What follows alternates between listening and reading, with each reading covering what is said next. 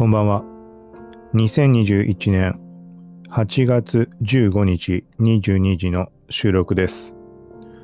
今回は特に話すことはないです。時間がまた空いてしまったので何かしら話そうっていうところで、うん、半ば無理やりな雑談的なものはいろいろと話すことはあるんだけど、ちょっといろいろとやってることがあったりだとかして、あんまりニュース側の話は終えてないです。そう。で、思ったんだけど、まあ、雑談に関してこれをまあどの程度話すものか、なんて言ったらいいのかな。なんかその、例えば動画をアップしましたとか、こっちを見てくださいとか、他で情報を見てもらう、得るものっていうのもあったりするので、まあ、ざっくり触れて、まあそれ以上興味ある人は見てください的な感じがいいのかな。はい。で、一つ今、まあこういう感じなので試していることがあって、マイク、いつもタスカム DR07X っていう、もうずっとこれ使っています。はい。で、いろんなパターンって録音で試したことあるんだけど、単純にこのマイクに対して iPhone にライトニングケーブルで接続してみるとか、本体の中にマイクロ SD を入れてそこにも、まあ、データ記録できるので、そうそういうふうにとって、で、マイクロ SD を iPhone に入れて、そこからデータを取り出してみたいなやり方。そしてあとはまあ普通にパソコンに接続するっていうのもやったことはあるし、どれも USB、まあマイクロ SD 以外に関しては USB つなぐだけで、オーディオインターフェースの役割もこなすっていう言い方で合ってるかな。はい、な感じのマイクで、で、高音質で取れるかすごい気に入ってはいるんだけど、で、そんな中ね、今まさしくふと思って、ちょっといろいろ条件が重なって、たまたま試してるんだけど、今回、この Tascam DR07X をパソコンに接続して、で、ブラウザでアンカー開いて、で、アンカーのサイト上で録音をしています。はい。アンカーに関しては、まあ、聞いてる人であれば多少ないと思う。さすがに把握はしてるんじゃないかなと思うけど、Spotify 参加の、Spotify 参加になったポッドキャストの配信プラットフォームっていう感じになります。何回もまあ触れてるけど、アンカージャパンっていうのが何ヶ月か前に発足して、まあ、あの、お耳に合いましたあのドラマとか、そことの兼ね合いで、ポッドキャスト日本で、こう、盛り上げていくって形でジャパンアカウントっていうのが動き出したのかなっていう印象はあったんだけど、まあ、何してもそのサイトです。で、さらに言うと、普段は基本的にもスマホのアプリでずっと使ってたんだけど、まあ、そのすでに録音したデータをアップロードするとか、もしくは今使ってるこのマイクを iPhone に挿して iPhone アプリのアンカーを立ち上げて、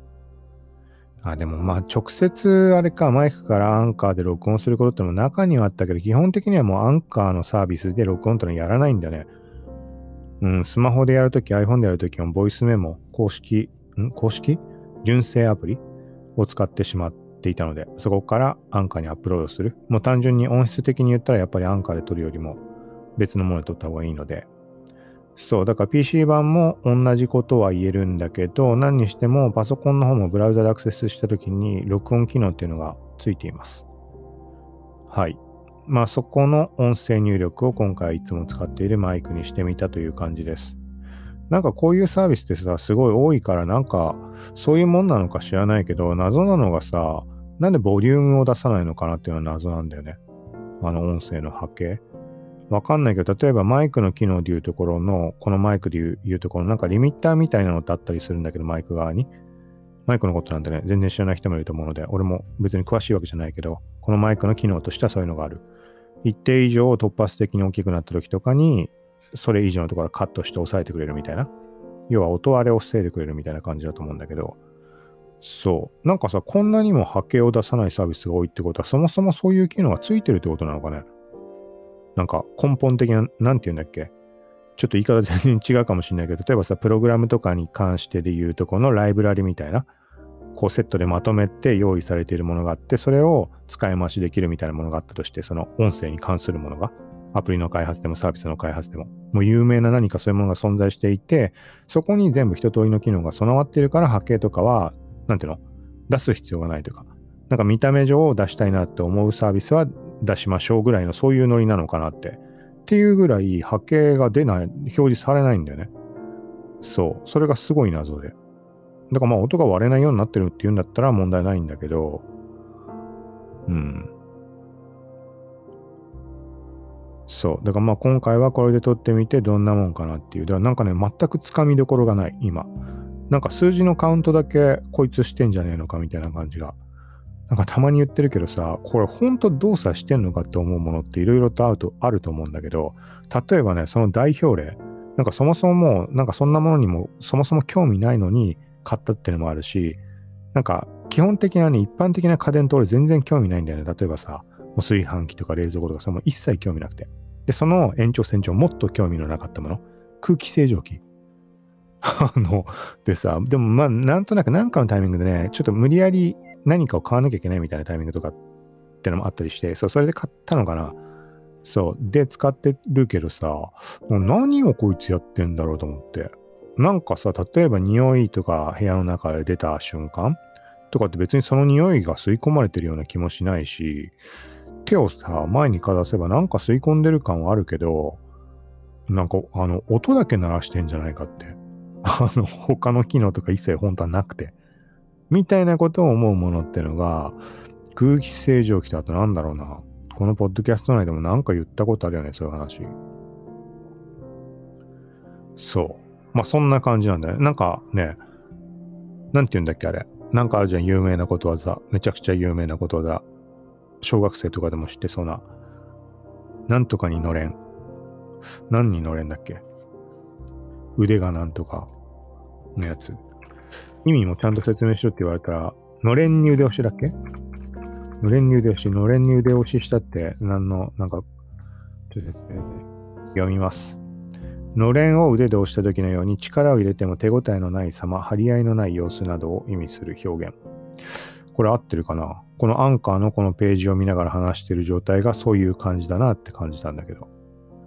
なんかさ、数字だけさ、カウントアップひたすらしていって、1秒に1回カウントアップしてて、そんなもの俺でもできるわ。そう、もちろん録音はしてるんだろうけど、なんかこう手応えがない感じでね。なんだろうね。なんて言っていいかわかんないけど。まあこれはももちろん確実に何度も何度も試したことあることだから、録音されてるのは分かってるからまだマシなんだけどさ。空気清浄機の話とはちょっと違って。空気清浄機の場合はね、本当にそれ効果が何か出てるのかがまずわからないじゃん。視覚でもわかんないしさ。匂いっていうものは、なんかそのさ、匂い的な部分も含めて吸い込んでるんであれば、多少変化を感じることもあるかもしれないけど、なんか特にさ、例えば埃的なことだったらさ、ちょっと分かりづらいじゃん。もちろんなんか埃っぽいと思う瞬間とかあったりするから、それと比較すれば分かるかもしれないけど、なんか明確なさ、何か答えがないじゃん。この録音はただ数字1秒に1回カウント、数字増えてってるだけに見えるけど、実際に後で音声が残っていれば、ね、それで OK なわけで。空気清浄機はそれが分かんないね。なんかフィルターが汚れてるとか言ったってさ、まあそれは汚れる、汚れるは汚れるだろうし、で、そこに何が起きてたのか。なんつっていいかわかんないけど。そう。関係ないけど、まあだからまあ、そう、だからなんか波形ぐらい出しゃいいのになって思うけど。あとはあれか、別のパターンだと波形は出てるけど、その上限値の値のラインが引かれてないかわかんないんだ。アンカーのアプリもそうだし、他にも何かあったら、わかるかな？なんかよくある、なんていうの、あのさ、ギザギザのとか連想するじゃん。あと波線でさ、ボリューム大きくなった時に波線がブワって膨らんで、波線で横にこうグラフみたいなんか繋がってるというか、そう、それが出るのはいいんだけど、上限値に当たるラインが存在しない。これ以上いったら音割れですよ、みたいな。なんとなくわかるよね、言ってること。ないからさ、ない、ないって言ってもどこまでも飛び出しちゃうわけではもちろんなくて、ラインが引いてないだけであって、俺らには教えてくれてないだけでもちろん最高値っていうのは存在するわけだよね。もちろん当然。そう、でもなんかつかみどころがないなっていう感じ。だから、この今喋ってる声のボリュームが適正のボリュームなのかっていう判断がつかないってことになるんだよね。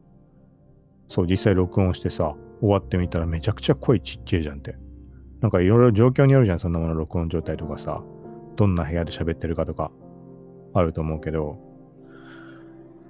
まあいいか、何の話をしてんだ。多分もう10分になっちゃう。まあいいか、ちょっととりあえず、えっと、じゃあ、冒頭で言った雑談に関わるようなところ、いくつか話をしようと思います。まず一つ、前から言っていたもので、なんか適当なに撮った動画とかをアップする場所が欲しいっていう話をずっとしてました。でもなんか、細かいこと考えるとできなくなってしまって、かといって適当にやるのもあれだなと思って、もうずっと時間経ったんだけど、とりあえずチャンネルを作りました。YouTube で。余談が過ぎるっていう名称。まあ、いつも通りの響きだけど。まだね、誰もチャンネル登録してないので、よかったら登録してください。なんかなんだっけな、そのね、無駄に、そのもう編集とかもめんどくさいからさ、ライブ配信にしちゃえばいいかみたいなテスト、配信のテストも兼ねて、もうなんかね、何食ったっけな、セブンかなんかの食い物。もう食い物でも、なんか製品でも買ったもの、片っ端から適当にもう動画撮ってあるので、それをアップする場所が欲しい。とかさ、なんつうのかな、あの、ブログとかでいろんな記事を書いたりするじゃん。その SNS 関連もそうだし、なんか買った時のとかも。買った時のあんま書かないけど、レビューとかも時々やったりするけど、その時に載せるための、なんかちょっとした動画を載せる場所が欲しかったんだよね。そのさ、もう単純に、なんて言うか、例えば、じゃあクリック感がこんなものですが、タイピングの時の音で判断してください的なさ、レビューとして、ただタイピングしてるだけの1分間とか2分間ぐらいの動画っていうのがなかなか上げるのが難しかった、今まで。なんでかっていうと、普段使っている SNS の方にはまマッチしないし、もちろん別にね、俺の判断でアップしたっていいんだけど、アップしたものとかってのもあるんだけど、そうするとね、無駄にね、あれなんだよね、そういうつもりじゃないのにさ、ごちゃごちゃ言ってくるやつらとかっているじゃん。なんか俺はもうブログに載せたいから載せてるだけだって別に何言われようがさ、まあ、構わないんだけど、でもなんかちょっとイラッとする瞬間だったりするじゃん。そうそういうもそういうものとかもアップできる場として、もう余談が過ぎてまさしくタイトルちょうどいいしさ、ちゃんと作った動画ってのももちろんアップしたりはするんだけど、そう。そう、それで、そう、その中で、ライブ配信も、そう、編集もめんどくさいから、あの、動画撮ってあったらやっぱ編集ちょっとやりたいなとか思ったりしちゃうじゃん、無駄に。そう、それは無駄なので、ライブ配信にしてしまえば、もうそもそも手の加えようがない。もちろん OBS 上でさ、そのタイミングでいろいろ加えていけばできるけど、そうっていう割り切りも含めて、で、あとはテストを兼ねて、なんかね、コンビニの食い物、もう手元を適当に撮影しただけのやつなんだけど、それを撮ったんだよね。そう。なんだっけな。撮ったんだよね、じゃないな。まあ、そんな類です。そう。適当になものをもう片っ端からアップしていく。食べ物、製品、なんか思いついたこととか。あとはあれだ。もうだからね、ほんとね、そう、そういうチャンネルが1個あると助かるなと思うのがさ、この番組の中でも時々なんかすごい文句言ってる時あるじゃん。文句っていうかさ、例えば具体例で言うとカメラが5日間の間に3台何にもしないのにぶっ壊れた とかそう。それの話す場っていうのは別に本来はこの番組じゃなくていいわけだよね。もちろん継続して聞いてくれる人にしか伝わらない、あのなんか俺が考えてることとか、聞いてくれてる人にだけ伝わるなんか感覚的な部分ってあると思うから、あのあえてここで話さないってことをする必要もないんだけど、なんかそういう時にね、ちょうどいいそのね、だって動画で撮ってあるわけだから俺は。動画で撮ってある上で俺は話だけポッドキャストでしているわけだからさ。で、動画の方を撮るときにもうすでに話をしている場合もあるわけで、どこもアップする場所もないのに。そう。だからそれを、そういうものをアップしていける場にちょうどよくて、で、その典型的な例がさっきのカメラの件もそうだし、で、それでさ、それぞれ修理に出して戻ってきて、こんな感じで届いたとかっても一応動画を全部撮ってあるわけよ。もう、ここ2、3年ぐらいの話だよね、多分。でどこにも公開することなくみたいなのもいっぱいあります。で、直近とかで言うと、直近ってほど直近じゃないけど、例えば、インスタ36052の話とかもあってたりしたじゃん、初期不良でとか。なんか初期不良の状態でマイクこんな感じ、このぐらいひどかったっていうのは、まあ、ツイッターとかにアップしたんだけど、他の人の参考にっていうのと、他の人にどうですかっていうのも含めてアップしたりしたんだけど、あれもアップする場がないからツイッターにやったって感じだよね。そう。で、逆に言うと、YouTube にアップしたって役に立ったことっていうのが、なんか、わけのわからない不具合みたいなので、結果的に不具合だったんだと思うんだけど、俺はそれの答えにたどり着くことができなかったので、メーカーにも修理を依頼してしまった。で、お金がかかった。そう。で、そういうことの顛末っていうのを YouTube にアップしたら、あの、コメントくれた人がいて、それで実はただの不具合、不具合というか、ちょっとしたこと試せば解決というか治った。修理に出す必要がなかった。で、対してサポートが言っていたのは、これこれここの部品がどうこうって言ってて、いや、そんなはずないでしょってこっちはメールとか何回もしたんだけど、もうそれ一点張りで。で、結果的にはそんな理由じゃなかったわけだよね。だって全く違う理由で治ってんだから。同じ不具合が発生した人がいて、なんか俺の動画を見て参考になったって言って、もしかしてと思って試したら解決したことがあったって言うんだよね。で、そのコメントを見た全く別の人も同じことしたら解決しましたって言ってるわけ。ってことはそれが理由じゃん。俺も同じ問題が起きてるわけだから。そうでもメーカーに出してそういう状態でさ、なんかわけの意味もわからず交換をされて、部品を。で、金かかって。で、それ無償、なん、なんつうの、ただ返してもらうこともできるんだけど、修理せずに。修理しないで返してもらうのにも7000円ぐらいかかるわけよ。意味不明じゃん。そう。で、これはまあ単純に今のだと、俺がただ頭にきた話にしかならなくなってしまうんだけど、だこれはたださ、そうではなく、同じ状況の人に何か伝えるためのとかってそういうのもそうだし、何か話それてるね。だからそういうのをアップするのにもちょうどいいかなっていう感じで、とりあえず作ったので、そう。だからね、えっ、ー、とね、うん、まあいいや。まあそれ作ったので、とりあえず URL 貼っておくので、なんか箇条書きしたような、ここ読んでみよう。雑談など日常的なところを配信、そして食べ物、買ったもの、新商品レビューなど、同様にやってみた、登録してみたなどなど、体験談、感想記録、そして行き場、置き場のない動画をアップ、ブログ記事用のちょっとしたやつとか、まあさっき言ったままだね。はい。で、続いて、ちょっとこれもね、失われたスクエニアカウントが復活しました。はい。かといってまだ何もやってないんだけど、これ何を取り戻したかったかっていうと、もうこれも散々番組の中で話してくれドラクエ10って本当に狂ったようにやって、狂ったっていう度合いがね、結構本当に半端ない。あのもう多分1ヶ月、1ヶ月も経ってないかな。まあ1ヶ月間ぐらいの間、本当に寝る、寝る4時間から6時間の時間以外は全てドラクエ10。で、中学生と一緒にずっと冒険をしてみたいな。でそこがもうリアル、リアルな世界となってしまっていて、俺の記憶の中では、あの思い出、あれ誰々ちゃんってどうしてるかなって、なんかふと思った瞬間があるとするじゃん。その時に浮かんでるのってドラクエの中のあのキャラクターなんだよね。まあ言ってみたらアバター的な存在？誰々ちゃんね。でそれがもう俺の現実の思い出として蘇ってきちゃうというか、ゲームのな、ゲームをやってた時の記憶だなとかそういう判断じゃないんだよね。もう同一線上にあるというか。そう、とにかくそういう状態で、なんかね、まあ、初期の一番最初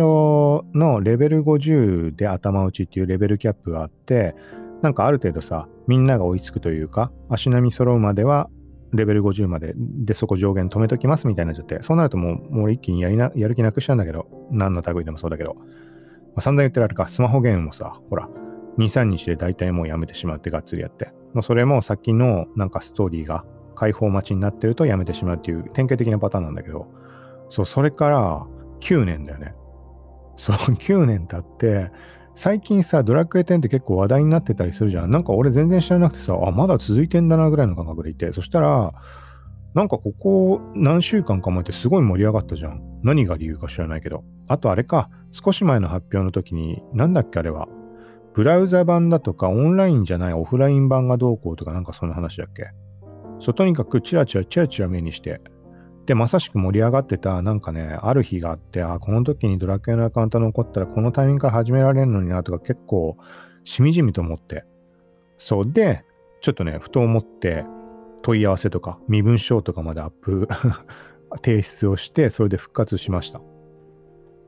はい。昔のまんま見てみたら。なんかツイートでもしようかなと思ったけど、なんかその下書きにしてあったのかな。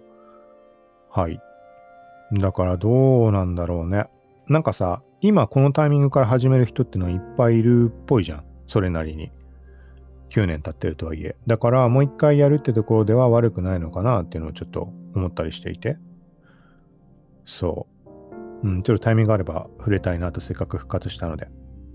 あとは同時期、本当に同時期に FF14 をやったアカウントもあるんだよね。あれってデータってどういう扱いになってんだっけ？継続で課金してないとデータ消えちゃうとかだったっけ？ちょっと覚えてないんだよな。でね、FF14 に関してはクソつまんねえなって思って。で、これ、あのね、よくよく思い出すとそんなこともないんだけど、さっきのドラクエ的なさ、良い思い出。他の人との絡みってあんまなかったんだけど、あの、14に関しては。けど、悪くなかったにもかかわらず、ほんとつまんねえなってすごい思ってる、そういう印象が強いっていうのは、その直前にドラクエを10をやったからなんだよね。レベルキャップの50でもうやることなくなってしまって、でも何かこうさ、あれだけハマってた世界が消えてしまってちょっとありえないじゃん、急に。そう、だからなんか代償規制的ななんかそんな感覚で、本当に同時期だった FF14 に手を出したのかな、多分。悪いことは、それはそれでね、悪い、なんかいい感じの記憶もあるんだけど、まあ、あまりにもドラクエ10が良すぎたっていうとこなんだろうね、きっと。よくよく考えると結構蘇ってくる記憶は FF14 もあるけど、まあ、何にせよ、あれかな、まあ FF14 に限らずだけど、あらゆるさ、そういう類のゲームってさ、なんで俺がそんなことしなきゃいけないんだって。まあ、別に、なんつうの、上から目線とかそういう話ではなく、単純にさ、ゲームのシステムとシステムとして、なんかパク、パシリみたいなことばっかさせられんじゃん。何々を。取ってこいとかさ。いや、おめえ取ってこい、そんなもんって。なっちゃうんだよね。なっちゃうっていうか、別にわざわざいちいち怒らないけど、あのー、なんかこれを果たしてゲームっていうのかなって。ちょっと思ってしまって。でも、そうは言っても、古くからさ、RPG とかに関してはね、そんなもんじゃん。けど、なんかね、そのね、違いを感じるんでね、なんか単純に本当に作業としてやらされてる感じしかないな、みたいな。よく理由はわかんないんだけど。って言ってみたら、ドラクエ10だってそりゃそうなんだけど、そういうね、感覚を一切感じなかったんだよね。なんだろうね。これも時々言ってるけど、俺は完全に FF 派なので、ドラクエは本当クソだって思ってるわけよ。これはもう断言するというか、なんつうの？断言するって言い方すると ちょっとおかしいけど、ドラクエも好きだけど、今現在は。もう完全な FF 派だった。ドラクエはもう子供みたいな奴らがやるようなもんだみたいな、なんかそんなくくりでいたんだよね。その、なんかシナリオ重視っていう FF のあの感じが好きで。そう、っていう中、考えてみるとさ、逆転してるわけじゃん。ドラクエ10だけはもう最高峰っていう感覚があって、そう、だからなんかもうこういうふうにぐだぐだ話してるみたいに、そういう、そのぐらいの思い入れが過去あって、で、9年経って、今また触れるっていう感じはどんななんだろうなとか思いつつ、そう。まあなんかそんな感じです。まあ特に意味のない話だけど。そう。でさ、よくよく調べてみたらドラクエってあの月額の料金を払ってやるものなんだね。そんなのも忘れてたわ。大体そういうもんなんだっけうん、ちょっとそれに、あれ、そういうことだったっけと思って、とりあえずキャラクターはレベル50のまま残ってたんだよね。キャラクター自体は保存しといてくれるってことだね。そう。まあ、みたいな感じです。もう完全に雑談会になるけど、あれ？これ録音できてんのかな？タブ切り替えてあったけど、22分話してる。はい。で、今回は、じゃあ次の項目で終わりにしようと思います。まあ、これさらっと済ませよう。えっ、とね、ちょっとちらほら匂わせたりもしてたけど、実は自作 PC を組んでみました。とんでもない話じゃない？いろんな意味で。まあ、聞いてくれてる人にしか伝わんないかもしんないけど、まずパソコンなんていらねえだろっていつまでパソコン使ってんだみたいなこと散々昔から言って いたじゃん。まだパソコン使ってるっつって。そう。って言った中、買まあ買ったというか組んだっていうのがまず一点。ともう一点はパソコンのことなんて俺全然知らないので、ごくごく普通に業務に使うとかさ、長い期間使ってるから、なんていうの？ごく普通のことはわかるけど、そのパーツがどうこうとかって一切知らない。極端な言い方したら、この前言ったっけ？数年前ぐらいまでは、自作パソコンについて考えたことすらなかったんだけど、自作 PC っていうのはハンダゴテとか使って作るものだって俺思ったからね。なんか、あの、最低限の企画みたいなのは存在するだろうけど、なんか例えばさ、極端な言い方をしたら、まあ、PC ケースって存在すらそういう呼び名とかすら知らない時代ってあったと思うんだけど、なんかさ、鉄板みたいな、そういうものは用意されてるから、それをちょうどいいサイズのものを自分で見つけて、自分の作りたいサイズで鉄板を組んでいって、まあ、折り曲げるでも何でもさ、折り曲げるまでまあ考えてなかったか、そういう形のものがあって、で、パーツをつけるときっていうのは、例えば極端な話もその鉄に、えっ、ー、と、まあ、自分で穴を開ける。これちょっと言い過ぎかもしれないけど、そこまでは思ってないかもしれないけど、ぐらい統一的な企画がないと思ったんだね。だから、あらゆることを計算して作んなきゃいけないみたいな。そうで実際やってみていろんなこと分かったんだけど、めちゃくちゃ調べてやったんだけど、で、これも動画ね、順番にアップしていく。順番って言っても、ここからアップするものはもうただグダグダなものか。とりあえず、このパーツをいろいろ調べておいて買いましたっていう動画は、もうすでにアップしました。そう。で、そこから、もう何もわかんないまんま、YouTube とかいろいろ見ると、今って本当に説明細かくしてくれてる動画とかあったりするから、そうそれを見ながら、動画記録しつつみたいなことやってて、まあ動画撮ったのはもうぐだぐだでちょっと一本の動画にはならないかもしれないけど、そうとにかくね、もう何も下準備とかいろんなことして、頭の中でなんとなく流れとかも把握したりはしていたつもりだったんだけど、実際やろうと思ったらね、もう難関だらけ。ぶっちゃけもうネジ一本締めるのに 本当にこれで合ってんのかって、なんか極端な言い方したらどこまで締めるんだとか、どこまで締めるってまあきつくなる前だけどさ、なんかところどころ、例えばさ、なんか静電気とか起きちゃいけないとか言うじゃん。で、だからなんか手袋とかつけてるんだよね、その動画の人たちって。で、なんかね、ミニ工具セットみたいなのを買ったの。なんかそういうのってさ、何回も買ったことあるけど、どっかなくなっちゃったりしてるし。そう、それで手袋付きのやつがあったから、それを買ってみました。1200円とかで。そう。で、じゃあいざ、なんかそのマザーボードだとか CPU だとかなんか触ろうとした時だよね。その手袋をつけたんだけど、あれって思って。あのさ、これゴムの手袋じゃなきゃダメなんじゃないかと思って。未だに俺答えは分かってないんだけど、普通に考えてそうだよね、きっと。で、なんかね、布なんだよね 布のところに手にポツポツあのゴムがついてて、それじゃダメだよね、きっと。布なんて余計静電気発生するよね、きっと。違うっけ？そうって思って、その場の判断で外して、もう素手でやってとか、なんかね、なんかそんな、そんな感じ。でも何にしても、そう、いろいろ散々調べたり、実際に組んでみたことによって、いろんなことが把握できた。そう。その最低限の規格が決まってるってところは調べた段階でかなり細かく調べて、そのパーツの相性とかも調べなきゃいけないわけじゃん。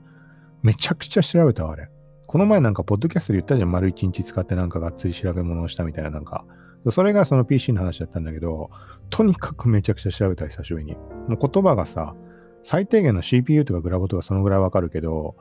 なんつうの？まあ、極端な言い方をしてしまうと、何かを調べた時に出てきた言葉についてさらに調べてっていう繰り返しをしていかないともうわかんないわけよ。大げさに言うと。そう、そういう状態で、なおかつ相性問題、これでなんかおかしくなったケースがあるのか、そんなことはないのかとか、あとは単純な予算的な話とかもあったりするわけだしさ。そう。そう、だからまあ、いろいろやった上で、そう、最低限の企画ってのはちゃんと決まってる。予想外に決まってんだね。めちゃくちゃ決まってるわた。だもちろんなんか例外とかイレギュラー発生することあるみたいだけど、もうね、あ、あーって思った。あ、そういうことかって思ったとこがすごい多い。なんかなんつうのかな、単純にさ、例えばさ、なんかマザーボードのサイズにちゃんと規格が決まってるとか、それはあるだろうけど、とケースの、ケースに本当につくのかなっていう疑問とかもあったりしたから。なんかネジ穴の位置がどうこうとか。そう。そんな不安とか抱えつつ。まあ、やってみたら把握できたから、次、もし作ろうとした時にさらっとできるかって言われると、そんなことはないだろうけど、一回経験してるとやっぱり全然違うよね。どういうことかっていう理屈分かったから。なんかあの、わけのわかんない配線とかさ、何が何だかわかんないじゃん。ぶっちゃけ。で、なんか、なんていうの？だからそれをやって、さっきのと同じだ、あの、カウントアップしてるだけとかさ、のれんに腕押し的なその感覚なんだよね。これが合ってんのか、果たして合ってんのか全くわからない。一つもわからない っていう積み重ねで、一応全部配線をつないで電源入れた時に、ちゃんと動いたっていうのは、これすごいことだなと思って、とりあえずちゃんと動きました。そう。で、多少光る要素を持たせたりしたので、せっかくだったので。とかやって、だからまあ見た目的にあれだよね。わかりやすいというか。もちろん、起動した時のファンが回転するとかって音で起動したのはわかるし、モニターにも一応映るけど、そんなことよりもね、あ、ちゃんと光ってるみたいな。でもあれか、逆に光るだけは光るけど、起動しないなんてこともあったりするわけか。パソコン側は。そう、まあ何にしても、そんなことをやりました。で、これなんで組んだかとかみたいな多分その動画の中でなんか軽く話したかな。ちょっとしか話してないか。まあ、タイミングがあればこれ話します。で、これも箇条書きしたので一応読んでみると、まあ、今後ってところも含めて、まず、スペック不足で試せなかったことなど、今後は積極的に対応可能になる。これはいろんな意味で対応可能になるというところ。例えば、VR アバター、それこそさ、ね、スペック不足で叶わなかったことっていろいろあったわけで、そういうところっていろいろできるし、あとはこれも最近増えたけど、ゲーム配信に関するところ、そこれも実際その PC でやったけど、もう全然問題ない。まあ、多少ものによっては難点があったりする場合もあるけど、だからとにかく個人的にできることがすごい広がるっていうところで、その分、情報として実際に自分が試して、試した結果とかをこうシェアしたりとかってポッドキャストでしてるけど、そこの届けられる情報量とか幅も広がるんじゃないかなと思います。あとは、このスペック的なところで制約ができていたがために、もうそっちに頭がいかなくなっていた事柄っていうのが随分あったなっていうのを改めて認識した。まあ前から言ってるとか時々触れてるような、あの、なんだっけ、認知科学的なスコトーマが外れた的な、まさしくそれだわ。あの、この、そうか、ここは意識をそらしてただけで、その先にもひたすら道が繋がってたんだ、みたいなことが、いろいろと、そう見えた瞬間があったりして。はい。まあなんか、そんな感じです。だからあとは、そうだね。やっぱり本当に今言ったような、できることできないこととかっていうことだけではなく、PC を組んだっていう事実によって、例えば極端な言い方すると PC パーツってものにすごい興味が湧いてきたし、